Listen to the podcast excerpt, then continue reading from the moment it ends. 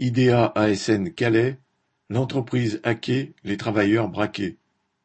Sur le site d'ASN, Alcatel Submarine Network de Calais, environ mille travailleurs fabriquent et conditionnent de la fibre optique sous-marine.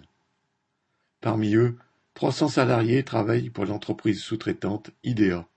En décembre dernier, le groupe Idea a été touché par une cyberattaque du logiciel de rançon Logbit 3.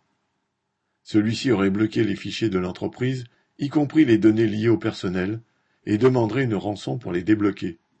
Or ce mois-ci, les travailleurs d'IDEA devaient toucher le paiement des heures supplémentaires des mois de novembre, décembre et janvier, et sous prétexte que le décompte des heures est rendu inaccessible par la cyberattaque, ils n'ont rien touché.